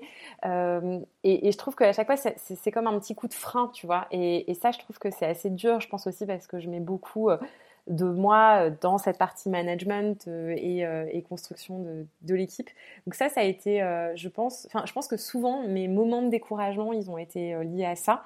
Après, le fait d'être à deux justement et que pour le coup notre duo perdure, ça a été ça, ça a été vraiment une grande source de motivation et je pense que c'est vraiment ça qui fait qu'on a on tient depuis si longtemps et que et que et que, ça durera encore. en fait, ça c'est vraiment quelque chose de génial, c'est que du coup, en fait, quand il y en a une qui a un coup de mou, bah, l'autre, elle n'est pas forcément dans le coup de mou à ce moment-là, et on peut s'aider, se rassurer, et on va aussi tenir pour l'autre, parce qu'en fait, on sait aussi que l'entreprise, elle tient sur notre duo, et donc, en fait, s'il y, a des moments où on se dit, ah, mais j'ai envie de faire autre chose, j'en ai marre, etc., bah, on n'a pas non plus envie de laisser tomber l'équipe et son associé, donc, en fait, je pense que ça aide aussi euh, à rester motivé. Euh, l'humain et je pense qu'aujourd'hui c'est vraiment une de nos grandes grandes sources de motivation au-delà du fait qu'on a beaucoup de plaisir à ce qu'on fait parce qu'on adore notre métier qui a énormément changé et qui voilà qu'on s'ennuie jamais. Euh, après, dans, des moments vraiment durs, il y en a eu, mais en fait, curieusement, les crises, parce qu'on a eu des crises économiques, des, moments vraiment où on s'est dit mais comment on va faire pour payer les salaires Enfin, voilà, où on a vraiment travaillé énormément et où c'était très dur. Mais en fait, ça, en général, ça nous a plutôt soudés. Enfin, Ed et moi, on a vraiment cette qualité, je pense, de résilience. Et, et en fait, à chaque fois qu'il y a eu des grosses crises, en fait, à ce moment-là, moi, je sais que c'est pas un moment où je me posais la question de est-ce qu'on continue ou est-ce qu'on arrête, quoi. Je me disais, bah, en fait, euh, là, comment on fait pour que tout le monde soit payé à la fin du mois et pour que, si jamais un jour on doit arrêter, en fait, on arrête la tête haute, que tout le monde, qu'on ait payé nos fournisseurs, que, que tout soit bien passé, qu'on ait honoré nos engagements. Enfin, je pense que j'ai un petit peu cette phobie de, de me dire, euh, peut-être ça arrivera un jour, hein, mais l'entreprise qui éclate en plein vol, tu vois, là j'ai entendu mmh. Made qui s'arrêtait, où les clients ils étaient même pas livrés de leurs commandes. Enfin, tu vois, je trouve que c'est vraiment dur en fait. Et, et, et, et, voilà, et moi je suis quelqu'un de de très humain, de très fidèle, je, très, très bienveillante. J'ai envie de, j'ai envie de, faire le bien, quoi. Et du coup, et du coup, j'ai une grosse responsabilité là-dessus, je pense, en étant chef d'entreprise. Ouais. Et, et, donc voilà, je te parlais tout à l'heure de 2019-2020. On, on, a eu une année, tu vois, où on a vraiment, euh, voilà, on a perdu 400 000 euros euh, de, de, résultats déficitaires. On avait vraiment euh, fait les mauvais choix, on avait trop embauché, les coûts publicitaires avaient énormément augmenté, une collection qui avait moins bien marché, les grèves, les gilets jaunes, enfin bref, il y avait eu plein de trucs euh, coup sur coup qui expliquaient le fait que cette année elle se soit super mal passée. Moi, c'était le moment où personnellement je déménageais en Bretagne. Adèle était enceinte et euh, ça, ça a été un moment euh, super super dur où on a dû en fait vraiment se retrousser les manches. On a dû faire des licenciements économiques, les expliquer aux personnes, les expliquer à l'équipe, euh, faire des gros choix sur les produits, euh, sur euh, couper beaucoup de coûts, etc. Et ça, ça a été une période ultra, ultra difficile. Mais aussi, en fait, finalement, on en est ressorti la tête haute. En fait, ça a été aussi une période de cohésion de l'équipe, de en fait, comment est-ce qu'on survit à tout ça. En plus, il y avait le confinement, enfin bref, il y a eu plein de trucs.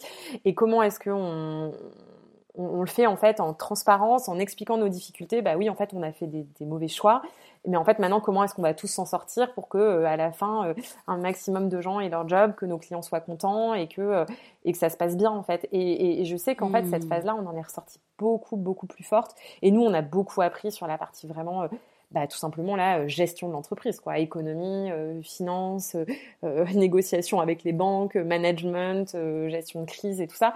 Et, et, ça a été vraiment quelque chose qui nous a énormément renforcé.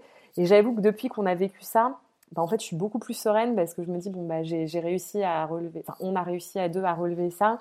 voilà, donc maintenant, bon, bah, si ça réarrive, bah, on, on, saura encore gérer, on va le faire. Mmh. donc, donc voilà. c'est beau qu'il y ait autant de bienveillance euh, à, enfin, de l'image que vous renvoyez et aussi à l'intérieur.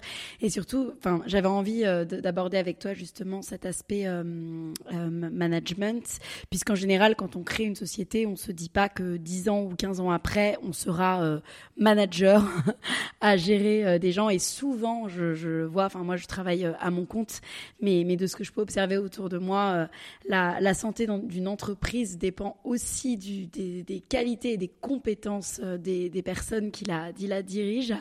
Est-ce que toi, tu aurais euh, des tips, des inspirations, des choses qui t'ont aidé euh, pour embrasser pleinement ta casquette de, manager, de, chef d'entreprise, ce que tu n'avais pas forcément imaginé quand tu as lancé ta boîte il y a 12 ans.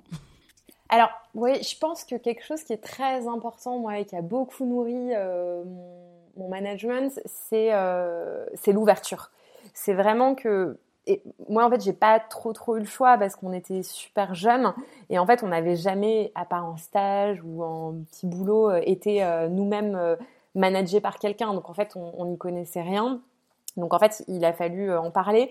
Moi je sais que j'en ai beaucoup parlé avec mon compagnon parce que voilà lui était dans une plus grosse entreprise et donc était lui-même euh, managé euh, et donc avait aussi euh, des choses à reprocher à ses boss, des remarques et donc ça ça m'a pas mal nourri de pouvoir en parler avec lui. J'en ai beaucoup parlé avec ma famille ou avec mon père qui voilà qui était dirigeant enfin cadre dirigeant dans une très grosse entreprise et donc qui avait managé des centaines de personnes donc il y avait pas mal de feedback là-dessus. J'en ai aussi beaucoup parlé avec d'autres entrepreneurs. c'est vrai que ça c'est quelque chose qui m'a pas mal nourri en ayant fait du coup une majeure entrepreneur, c'est vrai que j'ai tout un réseau d'entrepreneurs euh, autour de moi euh, que je connais. Euh, par exemple, je sais pas, je pense à Clara Blockman disait lingerie. ou je pense à alors à quelqu'un qui m'a beaucoup beaucoup appris en management et qui malheureusement est décédé cette année, qui est Audrey Gentilucci de La Belle Expérience, qui est une agence d'architecture avec qui on travaillait, qui est qui était quelqu'un d'exceptionnel sur l'aspect humain et management et on en a souvent beaucoup beaucoup parlé toutes les deux quand on a construit les entretiens annuels des mois et mois avec Adèle. Euh, en fait voilà j'en avais j'avais une longue discussion avec Audrey qui m'avait expliqué comment elle faisait ses entretiens annuels ses grilles enfin comment elle construisait tout ça. Donc je sais que moi bah, alors c'est souvent des femmes mais je suis pas je m'entoure pas mal et j'essaye de prendre souvent du temps pour aller euh, voilà déjeuner ou prendre un café avec quelqu'un et parler de, de ces sujets là de en fait comment est-ce qu'on nourrit les équipes quel process on met en place aussi pour trouver ces temps d'expression, parce que quand on est tout le temps euh, dans le sprint de la création et du quotidien, bah, on prend pas souvent le temps de se poser sur les parcours et c'est important. Donc voilà, la dynamique d'entretien, ce genre de choses. Donc c'est vrai que moi, je me suis beaucoup ouverte. J'ai un petit peu lu, pas beaucoup, mais un petit peu aussi, les podcasts aussi entrepreneurs, euh, ça, aide. Là, la lecture qui m'a euh, qui m'a bouleversée ces derniers temps, que j'ai pas encore pu tout à fait mettre en application, mais que je compte bien mettre en, en application ces prochains, ces prochains mois et ces prochaines années, c'est euh, Reinventing Organization. Euh, donc c'est en français, hein, enfin, il est traduit en français, même si le bouquin à la base a un titre en anglais, euh, de Fabrice Leloup, je pense, je suis plus sûre du prénom, qui parle vraiment en fait de l'entreprise comme un organisme vivant en fait, pour casser avec le système de pyramide et pour dire en fait que chaque personne de l'entreprise est comme une cellule et peut en fait voilà s'épanouir et, et, évoluer et casser un petit peu les systèmes de hiérarchie. Ce serait impossible de résumer euh, ce bouquin-là, il faudrait plusieurs heures de podcast, mais c'est quelque chose qui m'a beaucoup nourri et dont on discute beaucoup euh, avec Adèle. Mais euh, voilà, donc, voilà un petit peu comment je me nourris. Après, je pense que le point aussi très très important, ça a été le fait de devenir maman. en, en, 2014, ça a été quelque chose pour moi qui a été un tsunami que j'ai pas du tout bien vécu au départ professionnellement. C'était vraiment très très dur pour moi parce que j'étais la première maman de l'équipe. Euh, on était uniquement en présentiel à ce moment-là. Je travaillais énormément et donc je me suis vraiment sentie coupée en deux. Voilà, entre les deux, j'ai pris un congé mat assez court euh, et c'était vraiment difficile. Et en fait, euh, moi, je suis quelqu'un qui réfléchit énormément, qui analyse tout, j'en parle beaucoup, donc j'en ai beaucoup parlé avec Adèle, avec le recul et tout ça. Et donc, on a essayé de mettre des choses en place pour s'organiser pour les prochains congés mat et euh, le deuxième a été le sien en 2017. Et, en fait, c'est vrai que le fait de que, que ça se passe pas bien pour moi en fait, tout simplement parce que je trouvais ça super dur. Ça m'a encouragée encore à m'ouvrir à des nouvelles choses. J'ai fait un coaching aussi euh, avec une coach qui était vraiment exceptionnelle. Euh, euh, un an ou deux, enfin quand mon fils avait un an ou deux sur l'équilibre pro perso, mais qui m'a beaucoup nourri en management. Et en fait, ça a été génial de se rendre compte que en fait, il fallait pas culpabiliser sur les congés maths et que, euh, en fait, c'était possible euh, dans n'importe quelle entreprise, à part peut-être sur l'année de création, euh, de, en fait, s'arrêter quelques mois et que, au contraire, en fait, ça nourrissait tout le monde. Enfin, je sais que nous, ça nous a beaucoup nourri dans nos dans, notre relation avec Adèle et dans notre binôme parce que du coup, euh, on devait se remettre sur des tâches qu'on n'avait pas fait depuis très longtemps. Donc en fait, quand l'autre revient, bah, on lui apporte du recul en disant bah voilà, j'ai changé ça, j'ai fait ça, tu pourrais faire ça autrement. Euh, ça permet aussi euh, de, trouver des, gens en remplacement. Là, récemment, notre styliste Charlotte était en congé mat il y a un an à peu près, et du coup, on a trouvé une autre styliste freelance qui est Elisa Mo, qui est quelqu'un de, de, vraiment génial, qui a eu sa propre marque euh, qui, nous a beaucoup apporté créativement. Et euh, donc en fait, moi je trouve que les congés maths, c'est une opportunité de repenser l'organisation alors que dans des petites boîtes comme nous, on a tendance à penser que chaque personne est irremplaçable. Je te parlais de, ma peur panique, du turnover et des gens qui partent. C'est vrai qu'on se dit à chaque fois, mais comment je ferais sans cette personne?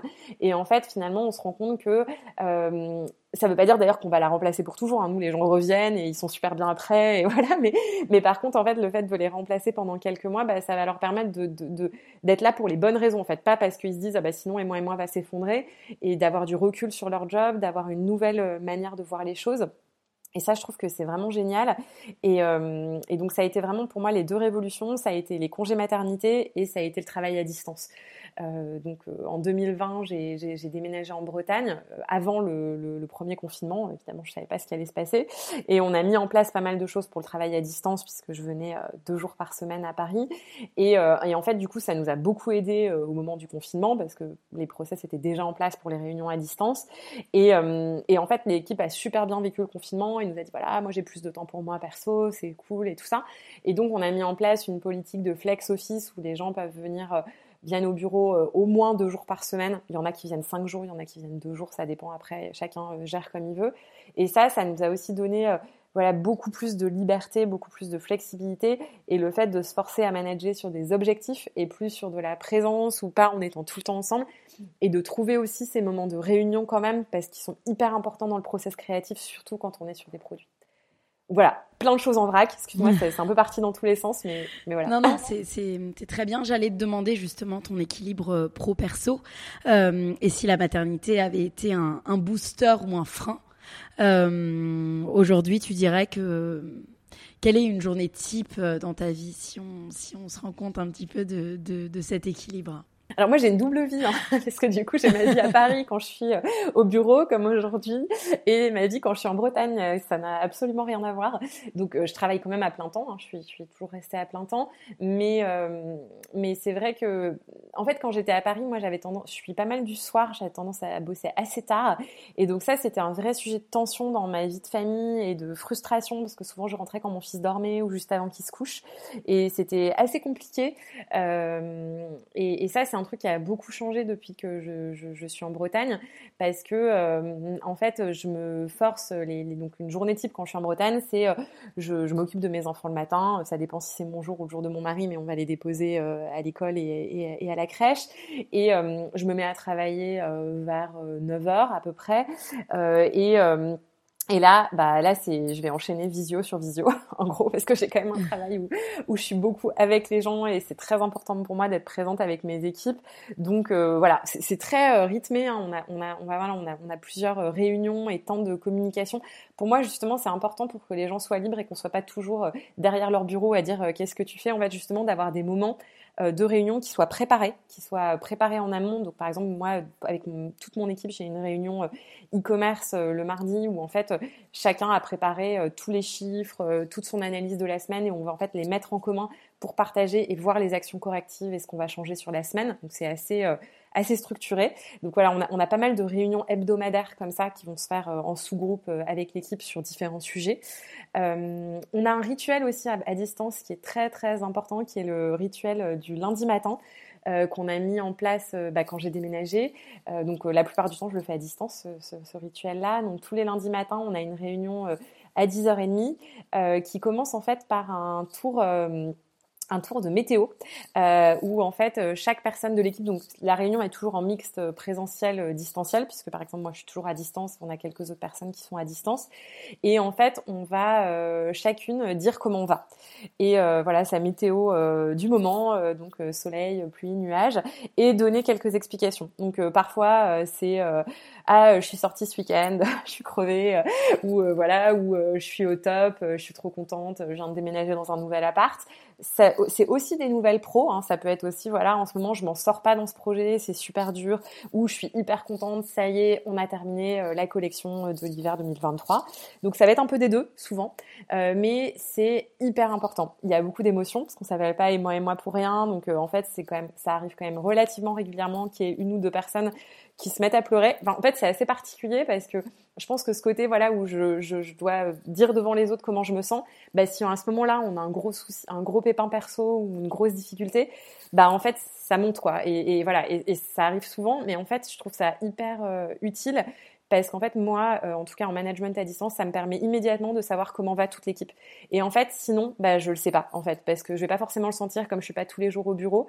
Et c'est aussi quelque chose où on doit se dévoiler nous-mêmes en tant que manager en fait. C'est que c'est important de jouer le jeu. Si on dit à chaque fois euh, tout va bien ou euh, il faut être à fond parce que c'est Noël et qu'on fait beaucoup de chiffre d'affaires ou je sais pas quoi on va le dire aussi, hein, ça fait aussi partie de notre rôle, mais en fait, il faut aussi dire, bah là, en ce moment-là, en ce moment, mes deux enfants sont malades, je dors pas, je m'en sors pas, etc parce que parce qu'en fait ça permet à l'équipe de savoir. Et du coup aussi euh, bah voilà c'est comme en éducation avec les enfants quoi si on fait la gueule et que ça va pas bah en fait les gens pensent que c'est à cause du boulot ou que c'est à cause d'eux et du coup ils se disent oh là là c'est la c'est la galère alors qu'au contraire ça va Enfin, je trouve ça hyper vertueux en fait. Ça génère beaucoup de solidarité dans l'équipe aussi, des petits messages euh, positifs pour booster quand ça va pas, euh, des envois de bouquets de fleurs ou de, de, choses.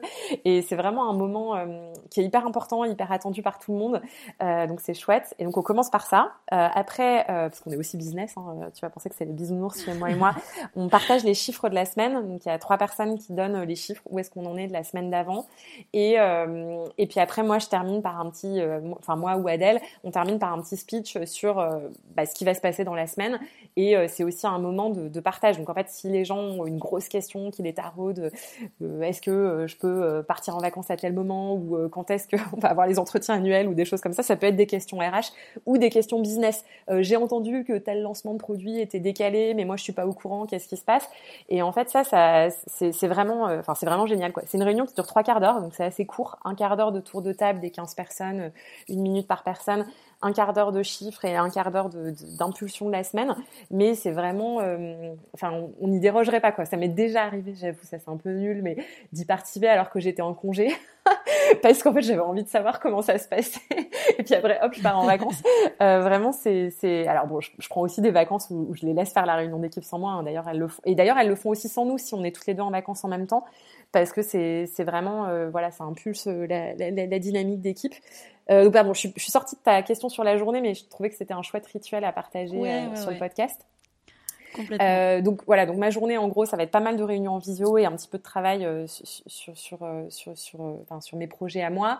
moi, c'est vrai que je t'ai beaucoup parlé du process de création, mais pas trop de moi ce que je fais. Moi, je suis vraiment le chef d'orchestre, plus du coup sur la partie e-commerce. Donc, je vais vraiment regarder les chiffres, la partie finance. Je suis beaucoup sur les RH, comme je te le disais. Donc, de temps en temps, je vais réfléchir euh, voilà euh, à la vision, au process RH, au planning, euh, à comment accompagner les personnes. Je fais pas mal de recrutement, c'est moi qui m'occupe de la, majorité, Adèle fait les recrutements sur le studio Créa, mais je, fais, mais je participe toujours au process et je fais tous les recrutements pour mon équipe. Donc, mine de rien, ça prend un petit peu de temps aussi. Donc, pas mal d'entretiens. Euh, et, euh, et, euh, et, voilà. Et sur l'équipe e-commerce, en fait, là, je suis vraiment uniquement en direction. J'ai pas de rôle opérationnel. Donc, je vais écouter mon équipe et parfois travailler sur certains projets parce que, enfin, hors remplacement. Voilà, par exemple, en ce moment, je remplace quelqu'un en attendant une nouvelle arrivée. je, les, les, gens sont vraiment autonomes sur leur projet. Donc, je vais, voilà, je vais orchestrer les chiffres et les, voilà et, c'est tout. Euh, fixation budgétaire, ouais, je passe pas mal de temps là-dessus et voilà. Et après, je te parlais de ma double vie parce que du coup, ça c'est mes journées en Bretagne, donc beaucoup en visio et sur l'ordi. Souvent, voilà, je déjeune le midi assez rapidement, un peu sur le pouce. J'essaye de sortir pour être un petit peu dans la nature parce que sinon, je suis que sur l'ordi et c'est un peu triste. Et souvent, je m'arrête. Euh, vers 17h30 euh, pour aller chercher les enfants. Donc j'ai des journées plutôt très courtes. En cas euh, d'urgence, je rebosse un petit peu le soir euh, quand ils sont couchés vers 20h30, 21h, mais c'est pas tous les soirs, euh, peut-être une fois par semaine ou deux. et, voilà. Et sinon, voilà. ça c'est ma journée de boulot et justement j'essaye de laisser de la place pour la famille ou pour faire du yoga ou des projets perso. Je prends des cours d'herboristerie. Enfin voilà, je fais pas mal d'autres choses à côté. je suis voilà. Et après, quand je suis à Paris, pour le coup, c'est des journées beaucoup plus intenses. je pars, je pars de chez moi à 6 heures, j'arrive vers 10 heures au bureau avec euh, le TGV. Euh, et euh, là, j'ai des journées où qui sont avec plein de rendez-vous en général parce que j'ai vraiment besoin de voir les gens, de m'ouvrir, de voir d'autres entrepreneurs. Je vais faire des journées presse. je vais là en ce moment on a un corner au bon marché. Je vais aller voir la boutique. Je vais faire des réunions avec l'équipe produit que je fais pas du tout à distance parce que enfin voilà c'est leur truc. Mais avec le studio souvent quand je viens à Paris elles vont me montrer les collections et les échantillons. Je vais les essayer. Euh, on déjeune avec Adèle pendant trois heures pour euh, faire le point sur tout et se retrouver. Euh, donc voilà, donc c'est complètement déstructuré, ça part un petit peu dans tous les sens. C'est des très longues journées. Ça m'arrive souvent de faire des nocturnes vu que je suis pas mal du soir pour vraiment dépoter sur les projets et de rester jusqu'à 22-23 heures au bureau. Ou sinon, je sors et je profite d'être à Paris pour voir mes amis. Et voilà. donc voilà. Et bah dis donc, bien rempli. Avant de, finir par des petites questions que je pose toujours à la fin de, l'interview, j'ai envie de te demander quelles sont aujourd'hui les grandes leçons euh, à titre personnel ou professionnel de toute cette aventure euh, et moi et moi? Euh, bah, je pense que une des grandes leçons, mais ça a dû s'entendre dans tout ce que j'ai dit, c'est que pour moi l'humain avant tout.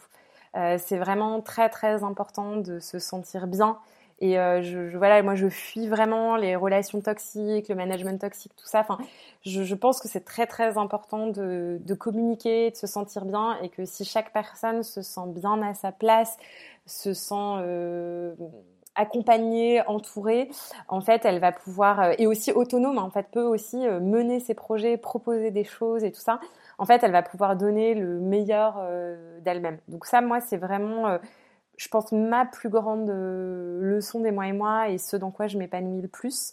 Euh, après, sans doute aussi le fait d'écouter son client, je te le disais, enfin voilà, nos, nos, succès de Love Brand, c'est vraiment le fait d'avoir beaucoup, beaucoup euh, dialogué avec nos clients. On a Eva, notre responsable du service client, qui est vraiment un rayon de soleil, qui nous envoie chaque, chaque mois la voix du client, tout ce que nous disent les clients en retour sur les produits, etc. Euh, voilà, Pauline et Tiffany sur la com et les réseaux sociaux qui nous font aussi énormément de feedback. Et en fait, on est vraiment, euh, on apprend beaucoup, beaucoup de ça. Donc euh, l'humain, au niveau management, le, client, très important aussi. et puis, et puis après, le, fait de de bien s'entourer et de, de, communiquer avec sa famille parce que c'est vrai que c'est quand même très prenant l'entrepreneuriat. Il y a des fois où on est là, mais en fait on n'est pas là parce que dans sa tête on est pris par euh, tout ça. Et, euh, et, et en fait l'équilibre est difficile à trouver. Enfin voilà, moi je suis contente de ce que j'ai aujourd'hui, mais mais c'est enfin c'est une recherche perpétuelle. Enfin c'est toujours en train de changer et peut-être que demain ça me conviendra plus. Et, et voilà. Et en fait euh, je pense que c'est très important de dialoguer avec son entourage avec euh, voilà, son, son, conjoint ses, ses, parents ses enfants aussi hein. moi je le dis aux enfants ce que je fais. Je parle de mon travail. Je leur dis pourquoi je suis pas là. Je leur dis pourquoi je suis absorbée. Et je pense que c'est important euh, enfin ça peut pas marcher en fait si, si, on n'est pas entouré. Donc donc il, mmh. il, faut aussi communiquer là-dessus. Mmh, tout à fait c'est vrai que moi, avec ma fille de 3 ans, elle dit papa et maman, ils sont tout le temps en call. Et c'est vrai que, on doit parler de ça, c'est important, parce que sinon, ils ne comprennent pas. Euh, je vais finir par des petites questions. Euh, tes livres préférés? J'en ai plein. J'adore lire, je lis énormément. Euh, qu'est-ce qui m'a marqué bah, vraiment, j'ai envie de, quand même de reciter ce bouquin management qui a été vraiment une vraie transformation, la Reinventing Organization de Fabrice Leloup. Je le conseille vraiment à, tout le monde. Et voilà, c'est quelque chose de super. Euh, après, ouais, en roman, moi je lis beaucoup de romans. Euh, j'adore euh, l'autrice nigériane, je vais écorcher son nom, Shimamanda Ngozi Adichie, qui a écrit notamment Americana, après, j'ai lu tous ses romans, j'ai tout, tout, tout aimé. Mais Americana, c'est voilà, c'est un roman que je conseille à tout le monde. Donc euh, voilà, pas grand chose à voir avec Et moi et moi, si ce n'est l'amour. Euh, mais euh, mais c'est un très, très, très, très beau roman qui donne beaucoup à réfléchir euh, sur, euh, notamment sur la question du racisme. Euh, c'est très très intéressant. C'est l'histoire d'une femme qui, nigériane qui part aux États-Unis et sur, la, question de la couleur de peau. Et c'est une très belle histoire d'amour. Donc voilà, ça c'est, je pense, c'est un de mes romans préférés. Tes citations préférées je vais en citer une qui revient de très très loin du lycée, tu sais, quand on écrivait des citations dans les agendas, etc. Euh, je sais même pas si c'est vraiment elle qui l'a écrit, mais en tout cas, elle m'a marqué. Euh, le secret du bonheur et le comble de l'art, c'est de vivre comme tout le monde en étant comme personne. De Simone de Beauvoir, soi-disant. Je sais pas, mais, euh, mais j'aime beaucoup cette citation. Je vérifierai. Euh, tes routines pour rester bien physiquement et mentalement alors le yoga, le yoga j'en fais depuis euh, des années et des années. Euh, c'est vraiment essentiel pour moi. Donc je fais une heure de cours par semaine euh, et j'essaye de pratiquer un petit peu sur mon tapis chez moi. Euh, quand ça va pas, la méditation. J'ai une pratique assez euh, pragmatique de la méditation. J'en fais pas du tout tous les jours. Euh, J'en fais en fait dans les moments de stress. Donc en fait, moi, je suis assez sujette aux insomnies dans les moments de stress. Donc ça m'arrive de faire des méditations à 3 heures du mat pour réussir à me rendormir et c'est souverain. donc ça, c'est génial. Enfin, je vraiment la méditation m'apporte beaucoup. il m'aide vraiment à me calmer. donc ça, c'est génial. Et après, de plus en plus aujourd'hui, la nature et les plantes. Donc j'ai la chance d'habiter euh, euh, voilà, à quelques mètres de la forêt, au bord d'une rivière, vraiment d'habiter dans la nature aujourd'hui. Et, euh, j'ai besoin de marcher au moins 10 minutes par jour dehors et de, voir les plantes. Et, voilà, je, fais aussi voilà, je fais une formation de, soins par les plantes et donc aujourd'hui je me fais des, des, tisanes de plantes qui sont cueillies voilà sauvages ou de, mon jardin et là les plantes m'apportent beaucoup aussi aujourd'hui. Un échec que tu aurais vécu et une leçon que tu en aurais tirée euh, il y en a eu plein, c'est pas évident. Euh, bah, moi, je peut-être, je reparlerai du coup des, des, crises qu'on a traversées. Je pense que vraiment les difficultés économiques des mois et mois, ça a été des grosses claques parce que vraiment, quand tu es responsable d'une équipe, tout ça, bah, tu, tu, tu te tu te remets vraiment en question quand il y a des actionnaires, des banques qui t'ont suivi et que tu dis, bah là, on perd plein d'argent, je sais pas, peut-être que demain, on, ne sera plus là. Ça, ça a été vraiment dur. Et euh, bah, du coup, j'ai appris l'anticipation. Enfin, là, vraiment, euh, voilà, on est, on beaucoup plus carré aujourd'hui sur les chiffres. Moi, j'avais euh, j'avais redoublé la finance d'entreprise à HEC. vraiment, ça m'intéressait pas. Et je pense que j'ai appris dans la douleur ce que c'est qu'un BFR et, et voilà ce que c'est qu'un bilan et des choses comme ça. Donc vraiment, la, la finance, le fait d'anticiper les choses, euh, bah, c'est super important. Donc ça, ça a été un, gros, apprentissage.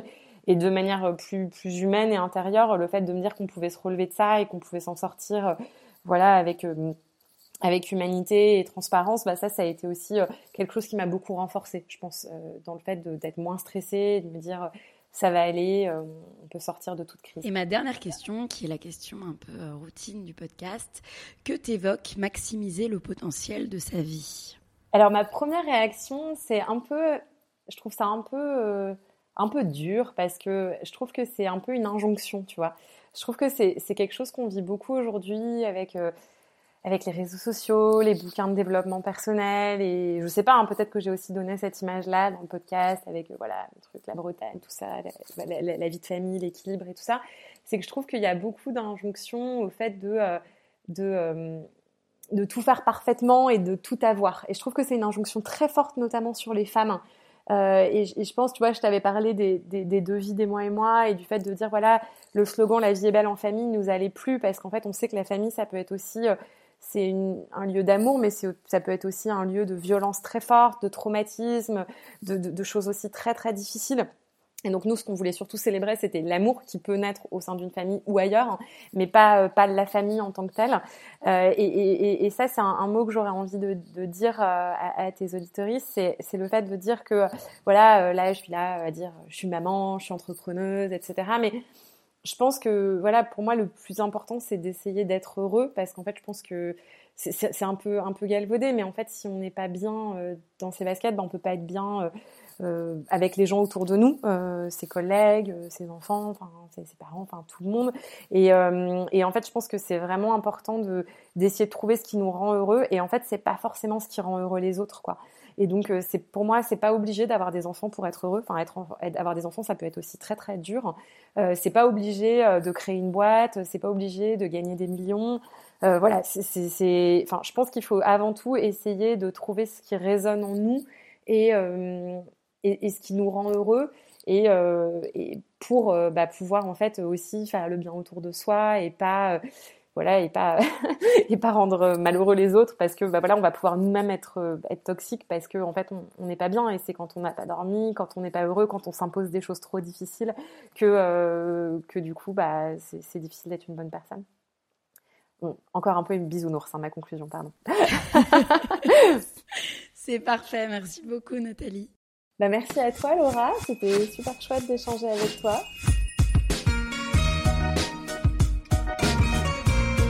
Cet épisode est maintenant terminé. En espérant qu'il vous ait plu, je vous donne rendez-vous maintenant sur le compte Instagram lalea.podcast pour découvrir les coulisses de l'interview.